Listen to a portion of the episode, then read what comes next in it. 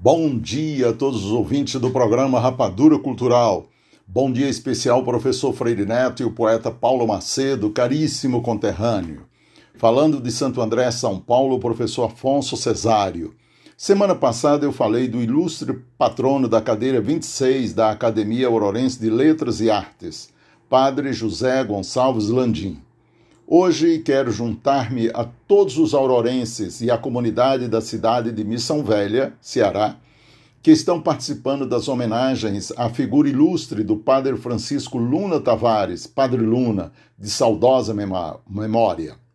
Você está lembrado, meu caro poeta Paulo Macedo, que, se vivo fosse, Padre Luna completaria amanhã, 21 de setembro de 2020, os seus 100 anos de vida?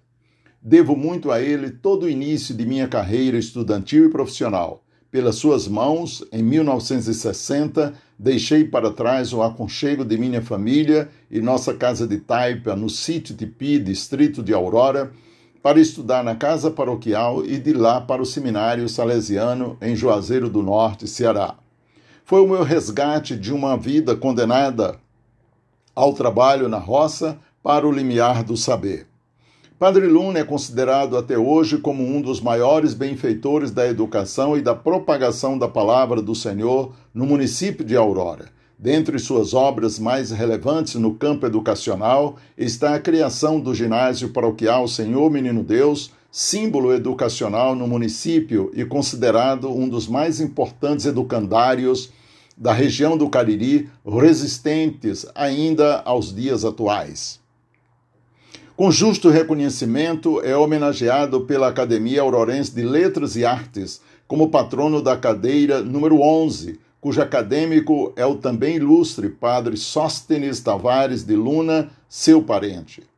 Pesquisador de História Regional do Cariri e Genealogia, deixou escrito vários relatos sobre a formação familiar dos Lunas, Tavares e outros clãs do Vale do Cariri, conforme citado por historiadores como João Tavares Calixto Júnior e Joarivá Macedo. Em 1969, publicou o opúsculo Um Menino Caipira que se fez monge, notas sobre o tio monge, em alusão à vida e obra do monge beneditino Salustiano Grangeiro de Luna, Dom Joaquim, seu tio materno e inspiração de sua vida intelectual e sacerdotal. Nosso homenageado nasceu Francisco de Luna Tavares, aos 21 de setembro de 1920, filho de Agostinho Tavares de Medeiros e Ana Grangeiro de Luna Santana. Natural de Abaiara, à época município de Milagres, foi ordenado sacerdote em 4 de dezembro em Fortaleza. Chegou em Aurora em 2 de fevereiro de 1953 recebendo a paróquia em virtude do falecimento do Monsenhor Vicente Augusto Bezerra. Em Aurora, permaneceu por mais de 18 anos. Mudando-se para Missão Velha, foi vigário da paróquia de São José até o seu falecimento, ocorrido em face de acidente de caminhão junto a seu sobrinho Duca em 7 de fevereiro de 1980, no município de Pedro Azul, Minas Gerais, durante viagem ao Rio de Janeiro. Seu corpo foi sepultado na igreja São José, em Missão Velha, ao lado do altar de Nossa Senhora das Graças, no dia 9 de fevereiro de 1980.